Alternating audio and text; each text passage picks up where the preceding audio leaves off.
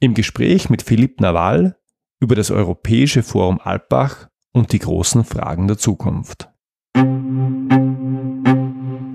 Sie sind ein Problemlöser? Sie wollen einer werden?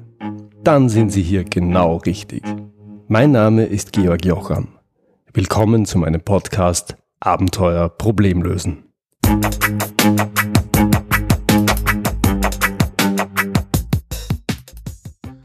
Mein heutiger Interviewgast ist Philipp Nawal, der Geschäftsführer des Europäischen Forum Alpbach.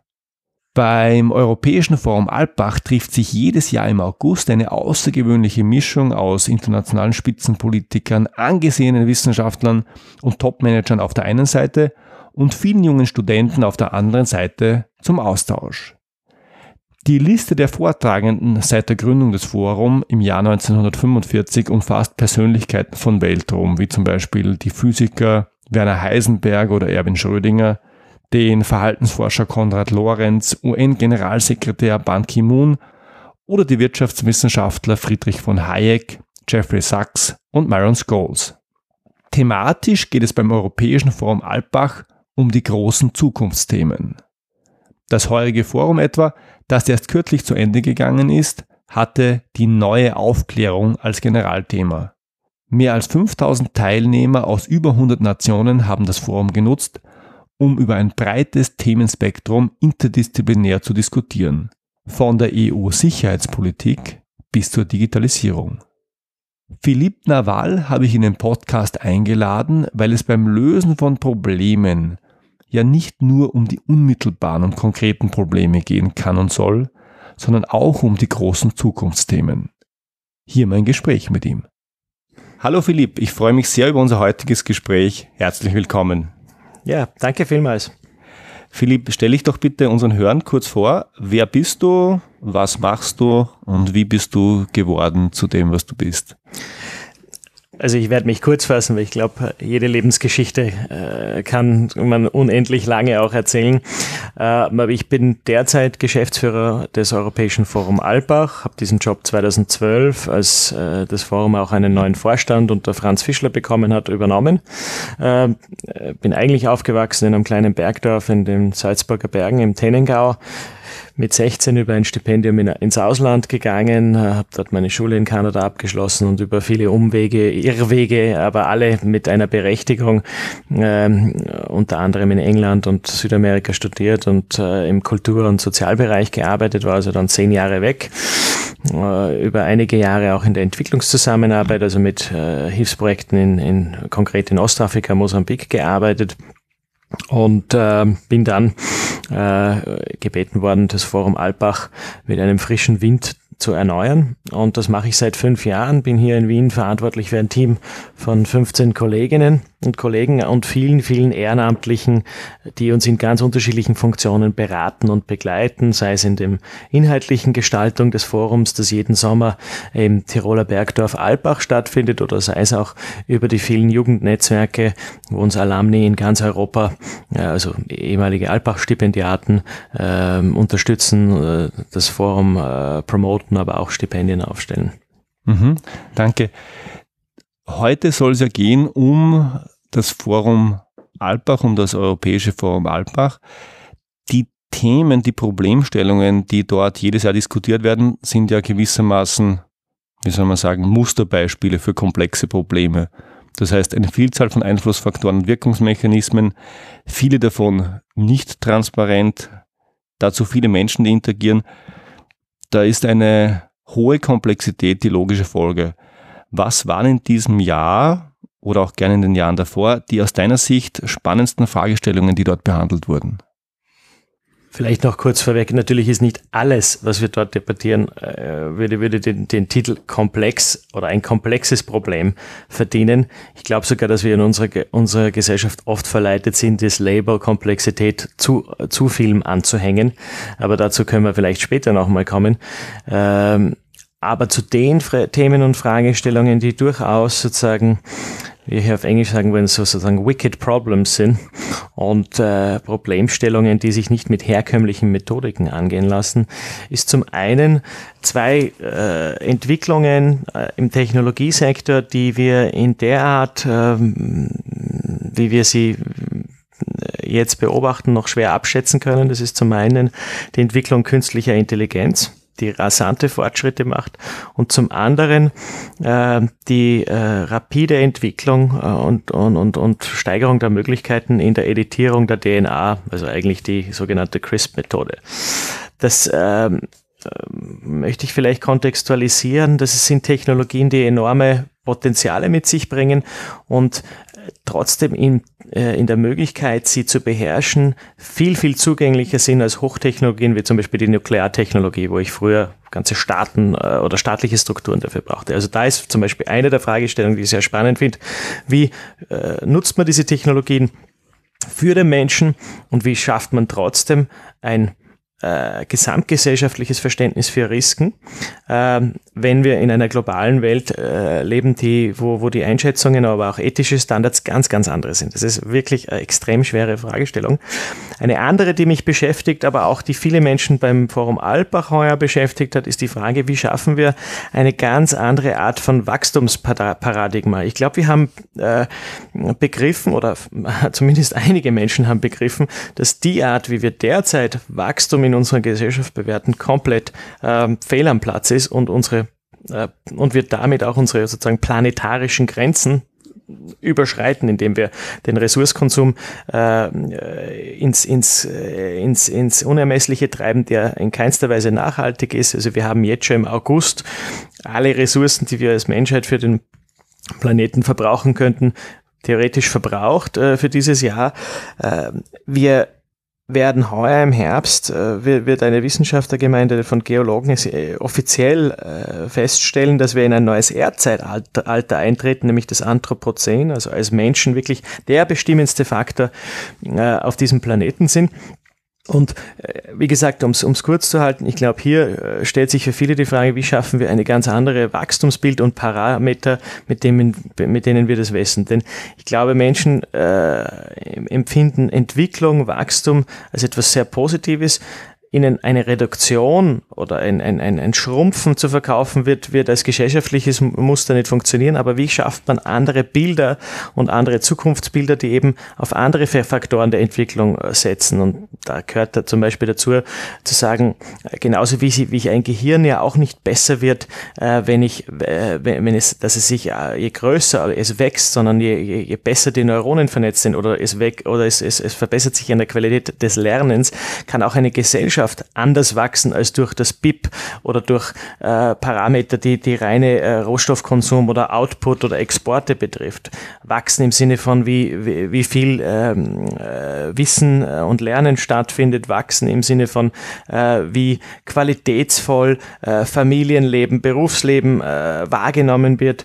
Und ich glaube, da braucht es ganz, ganz viel Diskussionen, weil es einfach sehr, sehr schwierig ist, diese aus diesen alten kulturellen Mustern auszubrechen. Das sind nur zwei von den Themen, die mich besonders interessieren und die ich als sagen, auch sehr komplexe Fragestellungen, weil so viele Faktoren mitspielen, äh, sehe. Mhm.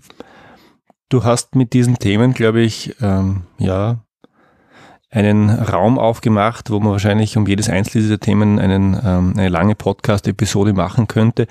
Bevor ich zu den Themen konkret nachhake, vielleicht ähm, zur Erklärung dieses Begriffs, der so gern missbräuchlich oder vielleicht auch nur missverständlich verwendet wird, aus deiner Sicht, was macht denn ein Problem oder eine Fragestellung komplex? Also ich, ich glaube, der, der, der Vergleich kommt nicht von mir, aber ich benutze gern das Beispiel, äh, dass für mich ist, ist der Unterschied zwischen, und wir haben ja diese Unterscheidung im Deutschen kompliziert und komplex, so wie wenn ich mir den Bauplan eines Airbus-Flugzeuges anschaue, der ist kompliziert. Wenn ich mit meinem Sohn Tristan eine Geburtstagsfeier mache und äh, fünf Kinder oder 15 Kinder im Raum sind und ich beginne und schmeiße einen Ball hinein, dann wird's komplex. Es wird nicht mehr vorhersehbar, was in den nächsten Stunden bei diesem Kindergeburtstag passieren wird. Äh, viele Faktoren spielen hinein. Das ist für mich grundsätzlich der Unterschied zwischen äh, Kompliziertheit und Komplexität. Und ich glaube, da ähm, müssen wir auch Unterscheidungen treffen. Oft vermischen wir das auch im gesellschaftlichen Kontext. Überall, wo, wo, wo unterschiedlichste und oft schwer erfassbare Systemfaktoren zusammenspielen und unvorhersehbar, unvorhersagbar äh, aufeinanderwirken, treffen wir auf Komplexität. Mhm. Super Bild, gefällt mir ganz ausgezeichnet. Hab selber kleine Kinder, da, ähm, da bleibt das Bild ganz besonders gut hängen. Kommen wir zurück zu den Themen, die du genannt hast. Äh, künstliche Intelligenz, AI, ein Thema, das die meisten wahrscheinlich vor allem aus Science-Fiction-Filmen kennen. Du hast die ethische Komponente angesprochen. Welche realen Gefahren sieht man an der Stelle? Gibt es die oder sind es eingebildete ähm, Gefahren, die wir einfach, ja, vielleicht durch die Science-Fiction-Filme, ähm, iRobot sage ich nur als Beispiel, transportiert bekommen haben? Gibt es da Gefahren? Wo sind da die ethischen Fragestellungen, die drücken? Grundsätzlich, ich glaube, wir, bra wir brauchen einmal mit jeder Technologieentwicklung eine ausgewogene Debatte über Möglichkeiten und Gefahren. Denn äh, eines ist klar, äh, wir werden im, im, im, in diesem sehr globalisierten Zeitalter, wo eben Technologieentwicklung sich sehr stark in die Breite entwickelt hat und demokratisiert hat, würde ich eben sagen, äh, äh, können wir uns so so nicht hinterm Berg verstecken. Die Entwicklungen werden stattfinden. Die Frage ist, wollen wir und vor allem wollen wir hier in Europa sie gestalten oder wollen wir sie nicht mitgestalten? Und Europa kann hier, glaube ich, ein, eine Tradition, eine, eine Wertediskussion einbringen, die vielleicht manchen anderen Kulturen in der Tiefe fehlt oder die sie äh, gerne leichter ignorieren. Was die konkreten Gefahren und aber auch Potenziale von AI betrifft, ist äh, grundsätzlich äh, glaube ich, gibt es die strukturellen Herausforderungen, die sich mit Automatisierung und selbstlernenden Maschinen bringen. Denn die Roboter haben heutzutage die Maschinenhallen verlassen. Also das, was in den 70er Jahren die Automatisierung der Produktion war, ist jetzt und das sehr rapide die Möglichkeit, dass hoch kompliziertere Arbeitsvorgänge im sozusagen äh, akademischen Bereich, also ausgebildeten äh, Bereich durch selbstlernende Systeme ersetzt werden. Das muss an sich keine Gefahr darstellen für die Gesellschaft, nur wenn es wirklich zu massiven Arbeitsplatzverlusten zum Beispiel kommt, dann muss ich äh, andere Arbeitsmodelle schaffen, andere äh, Modelle, wie ich Wertschöpfung äh, teils auch besteuere. Und es gibt aber auch Aspekte von AI und künstlicher Intelligenz, die vor allem was äh, im Einsatz für Waffentechnologien im, äh, im äh, Kontext von Cybersecurity betrifft, wo man sehr wohl auch äh, vorsichtig sein muss, dass es sozusagen keine Verselbstständigung von äh, Systemen gibt, die man in der, äh, die sich dann sozusagen selbst replizieren äh, und, und selbst weiterentwickeln. Und da kommen wir schon relativ nah dran äh, mit, mit manchen Entwicklungen. Ich glaube, die große Herausforderung ist dennoch, dass wir sagen, wie nutzen wir eigentlich die Chancen von noch zunehmender Automatisierung äh, und der M Möglichkeit auch eigentlich einer Befreiung des Menschen von vielen, vielen Tätigkeiten äh, und was bieten wir, äh, bieten wir äh, als Alternative an. Ja?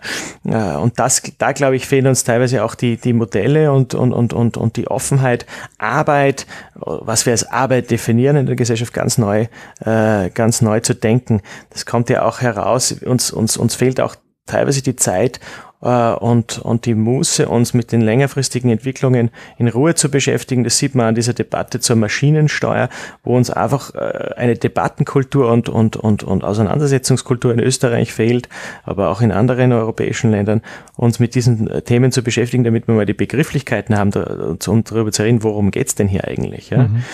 Also wir, wir haben noch immer Instrumentarien und Begrifflichkeiten des 20. Jahrhunderts, um Probleme des 21. Jahrhunderts anzugehen.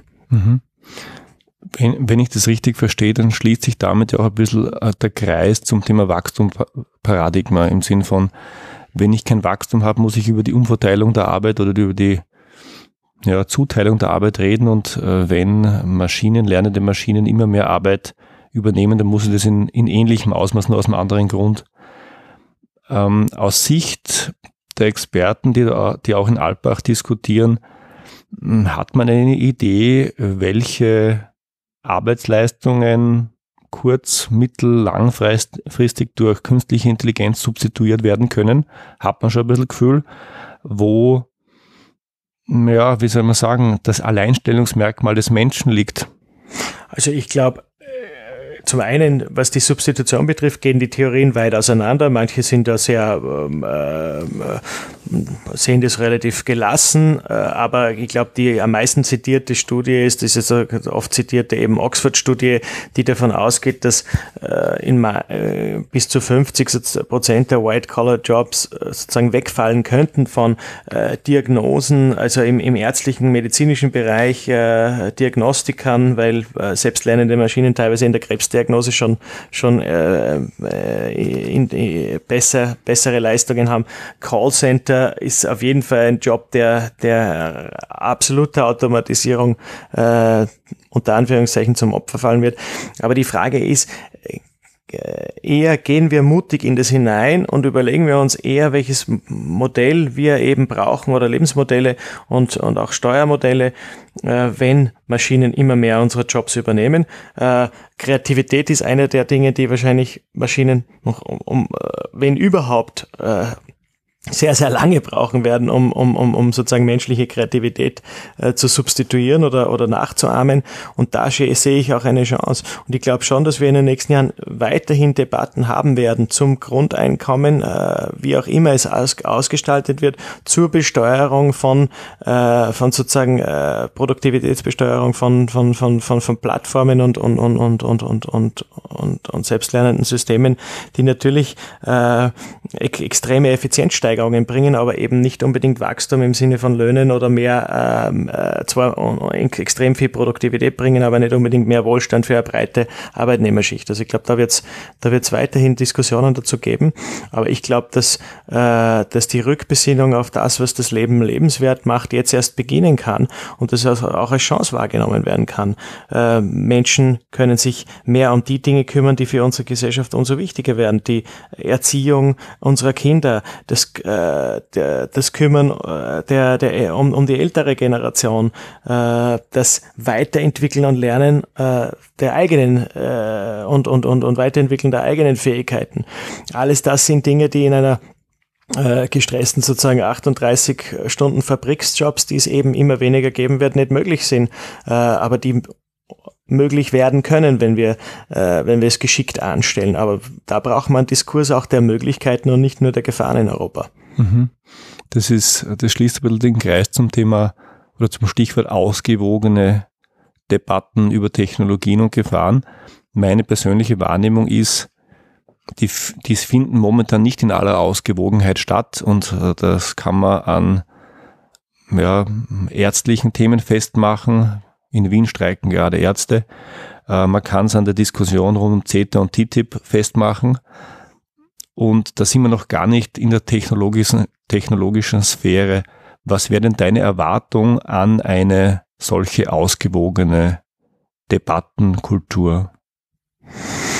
Naja, wir, wir, wir, wir haben natürlich im Moment äh, das, das, die, die Herausforderung, dass einige massive gesellschaftliche Veränderungen zeitgleich passieren. Wir haben schon einige angesprochen, aber natürlich auch, dass sich die durch die Digitalisierung die Medienlandschaft äh, massiv gewandelt hat und ich keine Monopolstellungen der Anbieter mehr habe, die sozusagen als Filterfunktionen arbeiten, sondern äh, eigentlich jeder Medienkonsument auch gleichzeitig An, äh, Anbieter sein kann und der auch in eine viel größere Vormachtstellung kommt. Walter Benjamin, der äh, Philosoph, hat einmal gesagt, in den 30 Jahren, wenn sich das Medium ändert, ändert sich die Gesellschaft. Das war nicht nur bei der Erfindung des Buchdruckes so, sondern das ist definitiv jetzt so. Und wir sind gerade mittendrin im Wirbelsturm. Und insofern äh, werden wir da, glaube ich, noch einige Zeit ausharren müssen und uns äh, in einem absoluten Wettbewerb zwischen Fakten, evidenzbasierter äh, Debattenkultur und sozusagen postfaktischer oder äh, ähm, äh, postfaktischen Wissen äh, bewegen und, und, und, und hier äh, wirklich auch Konflikte austragen müssen. Also das wird nicht so schnell weggehen. Ich glaube nur, und, und, und da sehe ich vor allem Bildungs- und Lerninstitutionen, wie wir es in einem erweiterten Sinne auch beim Forum Albach äh, sind gefordert, Menschen früh genug immer wieder zum kritischen Denken und Hinterfragen, also Werkzeuge des Einordnens und Einschätzens von Information, woher sie kommt, wie sie entstanden ist, äh, mitzugeben. Äh, diese Fähigkeiten selber zu filtern, äh, Ursprüngen von Ideen und Wissen und Erkenntnissen auf den Grund zu gehen. Das werden die Fähigkeiten sein, die wir im 21. Jahrhundert brauchen. Es macht vielleicht auch einen spannenden Sprung zu äh, kreativen Fähigkeiten. Ich brauche fast ein intuitives Gespür mit, mit einigen Handwerkszeug, um aus der Fülle von äh, Informationen äh, sozusagen das, was Wahrheit und Realität am, am, am ehesten entspricht, äh, zu filtern weil wir grundsätzlich äh, uns als Menschen, glaube ich, sehr schwer tun, äh, das, das, das so, so ganz, ganz natürlich herauszunehmen und oft natürlich auch einfache Wahrheiten uns viel, viel äh, angenehmer erscheinen. Ja. Also das ist, glaube ich, etwas, wo wir, äh, wo wir auch im Bildungssystem massiv umbauen müssen und, und, äh, und, und vorbereiten. Könnte man sagen, wir haben diese Filterfunktion bisher durch die Medien gehabt, im Sinn von, wir hatten früher teilweise staatlich gelenkte, teilweise anders monopolisierte Medien in Form von Zeitungen, in Form von Fernsehen, in Form von, Form von Radio. Das haben wir heute nicht mehr. Wir bekommen es auch nicht mehr. Die Entscheider auf den unterschiedlichen Ebenen äh, gewöhnen sich langsam an das Faktum.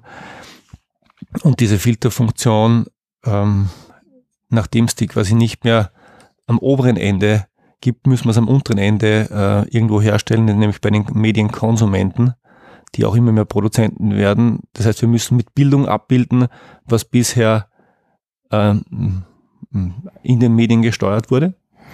Ja, das kann man nicht nur im Bereich der Medien sehen, sondern im allgemeinen Kontext von wo Wissen produziert und äh, wo Wahrheit sozusagen äh, übersetzt wird oder definiert wird. Diese alten Hierarchieformen brechen gerade zusammen. Deswegen haben wir auch eine Art von Elitendiskussion und äh, teilweise auch selbstverschuldet immer wieder hat man aufgrund von Interessen äh, und, und, und, und oft sehr auch wirklich rein ökonomischen Interessen auf Wissenschaft eingewirkt, Wissenschaft manipuliert. Hier sind Zweifel auch in der Bevölkerung, die zum, zum Großteil auch begründet waren, äh, entstanden.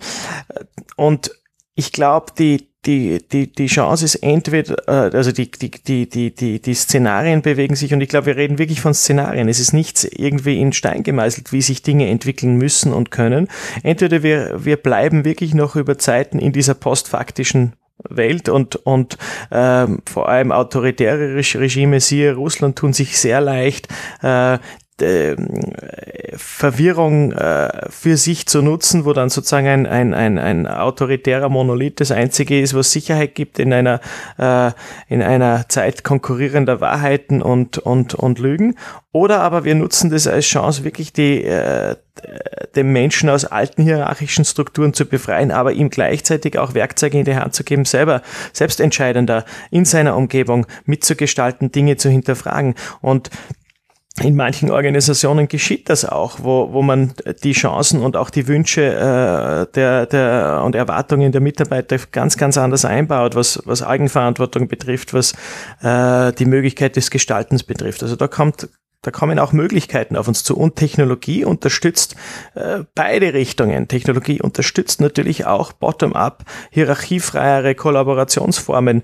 Äh, und äh, wenn ich mir anschaue, was alles an Ressourcen plötzlich genutzt werden kann durch Technologie, äh, siehe als ganz banales Modell, es scheint uns heute schon normal zu sein, äh, Carsharing-Plattformen oder äh, Seiten wie Wikipedia. Ich glaube, wir sind noch lange nicht, haben diese Möglichkeiten, Ressourcen ressourceneffizienter äh, bottom-up äh, uns zu vernetzen, äh, ausgenutzt. Ja? Mhm. Wenn ich jetzt zurückkomme ähm, zum Europäischen Forum Alpbach, dort geht es ja regelmäßig um schwierige, manchmal komplexe Zukunftsfragen. Aus deiner Erfahrung und Einschätzung, auch mit den Experten, die sich ähm, dort einfinden, wie geht man denn an solche ich nenne es mal bewusst nicht komplexe, sondern wie geht man an solche schwierigen Fragestellungen heran? Wie kann man sowas lösen, beantworten und Antworten darauf finden? Also ich würde dabei sagen, es, die, die Frage ist sehr oft, muss ich sie theoretisch lösen? Also muss ich sozusagen so tun, als würde ich eine theoretische Antwort auf etwas geben? Oder bin ich wirklich in der Situation, ich stehe jetzt vor dem Problem, muss es lösen und mhm. erzähle vielleicht danach oder im Prozess des Lösens ja, davon. Ja. Also auch wir haben genug Leute, die viele wunderbare Theoriekonstrukte bauen und dann auch hervorragende Vorträge machen und für eine intellektuelle Auseinandersetzung spannende Inspiration bieten, aber die nicht wirklich Handwerkszeuge für das konkrete Lösen eines Problems bieten. Ja. Also ich glaube, da würde ich unterscheiden und andere und ich glaube, das wird umso wichtiger, die wirklich in einer realen Situation ja, äh, mit etwas konfrontiert waren oder sind und es gelöst haben oder es gerade lösen. Ich gebe nur ein pragmatisches Beispiel. Wir haben äh, im Bereich der Integration von Flüchtlingen massive Herausforderungen und unser Ansatz als Forum Alpbach war und auch unser gesellschaftlicher Beitrag war, äh, keine großen Theorieveranstaltungen zu, wie kann Integration gelingen, wie machen wir das mhm. in Österreich abzuhalten, sondern zu sagen, wo ist ein Interventionspunkt, wo wir konkret Verbesserungen schaffen können da haben wir Bürgermeister im ganzen Land identifiziert und auf das, auf diese Identifikation von, von, von sozusagen äh, Leuten, die einen Handlungsspieler haben, eben Bürgermeistern, haben wir gesagt, nein, anstatt denen irgendwie äh, nur Wissen zu vermitteln, bringen wir sie doch zusammen mit Problemlösern aus ihrer eigenen Community, also mit Bürgermeistern, die seit vielen, vielen Jahren erfolgreich, äh, erfolgreich Flüchtlinge integriert haben.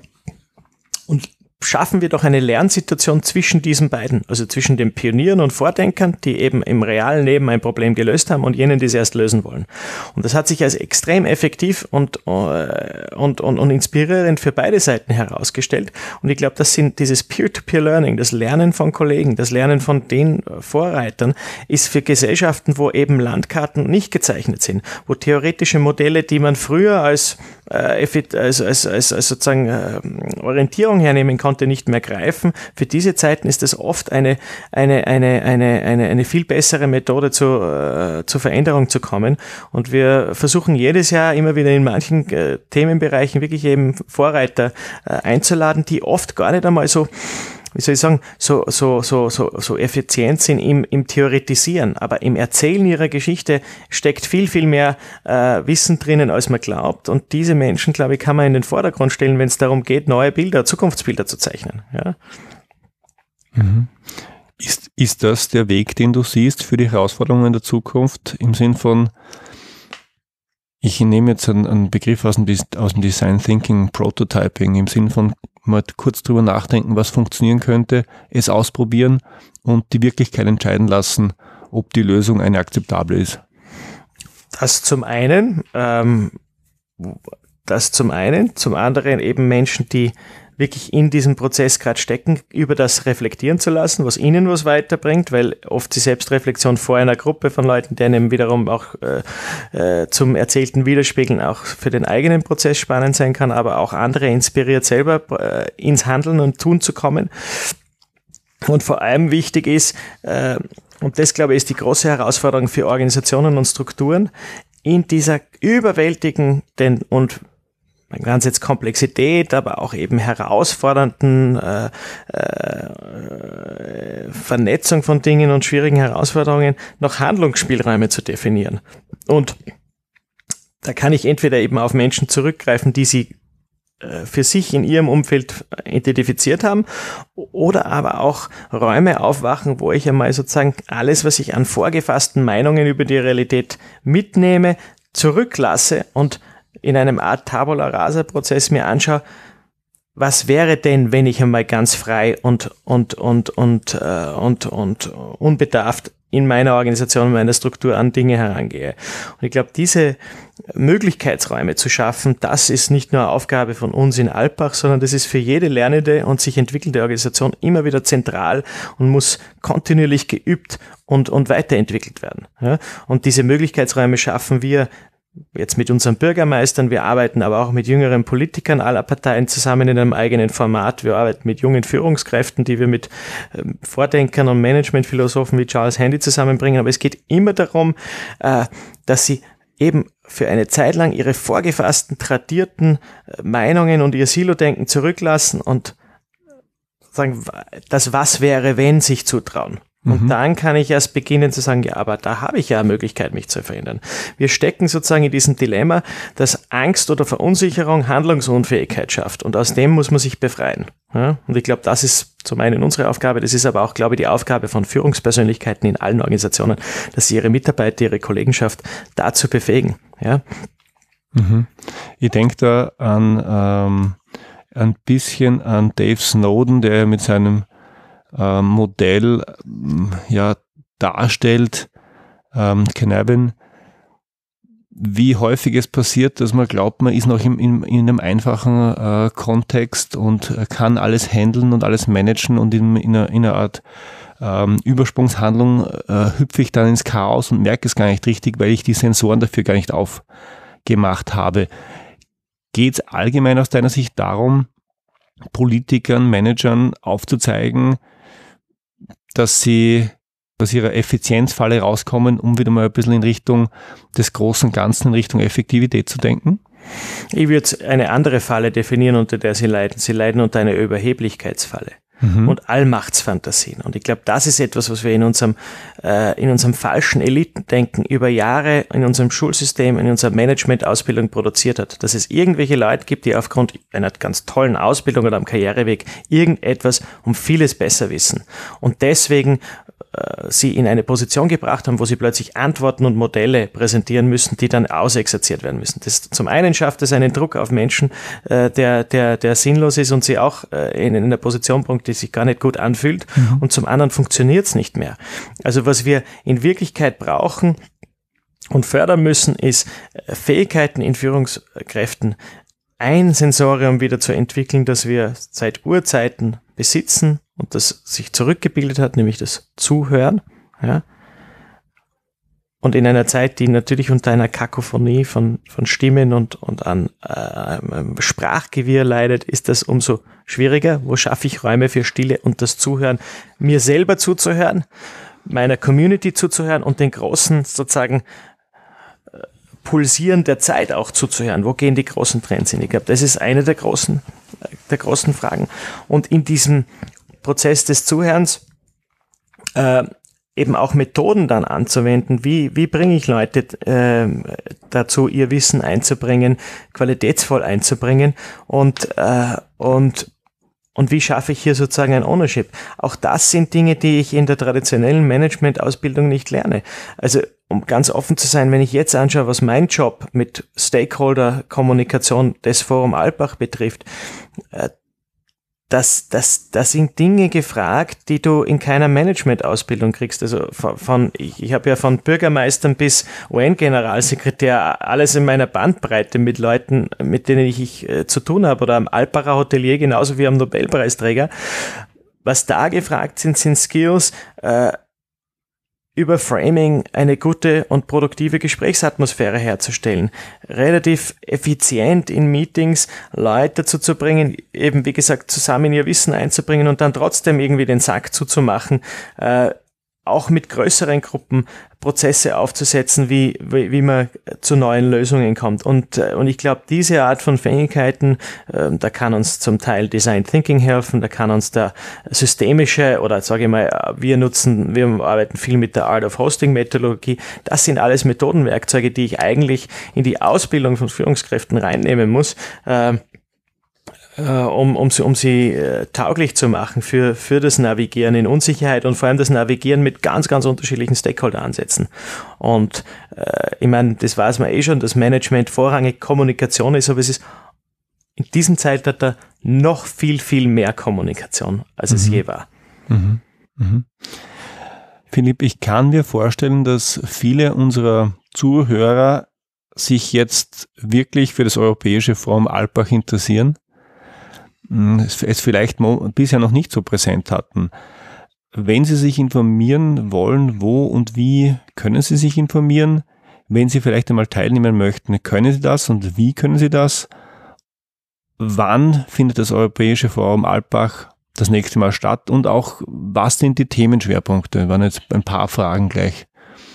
Also vielleicht dabei, wie kann ich mich informieren? Wir haben, und wir haben, haben es ja hier im Interview auch mit einer audioaffinen äh, Zuhörerschaft zu tun. Wir haben uns auch vor einigen Jahren entschieden, äh, unser Wissen äh, vor allem über eine Audiothek zur Verfügung zu stellen.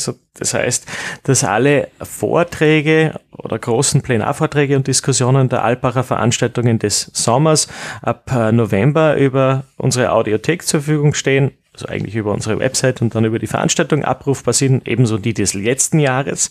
Und das wird auch aktiv genutzt. Das ist die eine Möglichkeit. Zum anderen haben wir auch aus, äh, aus dem Forum heraus eine sehr spannende Magazinpublikation, die junge Journalisten äh, im Rahmen unserer Alpacher Medienakademie gestaltet hat. Auch die ist zum freien Download auf der Website www.alpbach.org äh, zur Verfügung. Und ansonsten äh, freuen wir uns natürlich immer auf die rege Teilnahme von, von, von spannenden Menschen, die mit ihren Ideen nach Alpbach kommen. Und zwar nächstes Jahr vom 16. August bis äh, 2. September im äh, 2017, wo wir das Jahres Thema Konflikt und Kooperation bearbeiten. Wir bearbeiten das zum einen in einer wissenschaftlichen Seminarwoche, äh, die über sechs Tage dauert und äh, unterschiedlichste Disziplinen hier äh, von, von Top-Wissenschaftlern Fragen von, von, von, von interdisziplinären Wissenschaftsfragen bearbeiten, von Literatur, Kultur bis hin zu ähm, den, den Naturwissenschaften. Diese, diese Seminarwoche wird auch sehr stark besucht von Stipendiaten, die sich für das Forum und bei unserer Stiftung bewerben. Wir haben 700 junge Leute jedes Jahr in, in Alpbach. Und äh, die andere Möglichkeit besteht dann, je nach Interessensbereich an einem oder mehreren der Alpacher Symposien, die äh, einen Themenfokus haben, äh, teilzunehmen, die Alpacher Gesundheitsgespräche, sich mit dem, der Zukunft des Gesundheitswesens äh, beschäftigen, Technologiegespräche, äh, die Wirtschaftsgespräche oder Finanzmarktgespräche. Äh, und äh, da bietet sich, glaube ich, für jedes Interessensfeld ein spannendes Umfeld. Und jeder ist da eingeladen, sich für die ab, ab März für die Veranstaltungen zu registrieren registrieren und, und, und anzumelden. Ich glaube, wir haben einige Leute ein bisschen angespitzt, um sich, um da ein bisschen tiefer einzutauchen. Philipp, ich bedanke mich ganz herzlich für das Interview. Hat mir großen Spaß gemacht. Danke mir auch. Danke. Das war's für heute. Ich freue mich, wenn Sie beim nächsten Mal wieder dabei sind. Wenn Sie Fragen an mich haben, dann schicken Sie mir bitte ein Mail an feedback at abenteuer-problemlösen.com oder kontaktieren Sie mich direkt über meine Website. Und wenn Ihnen diese Episode gefallen hat, dann freue ich mich wirklich über Ihre ehrliche Bewertung auf iTunes. Danke fürs Zuhören. Bis zum nächsten Mal. Ihr Georg Jocham.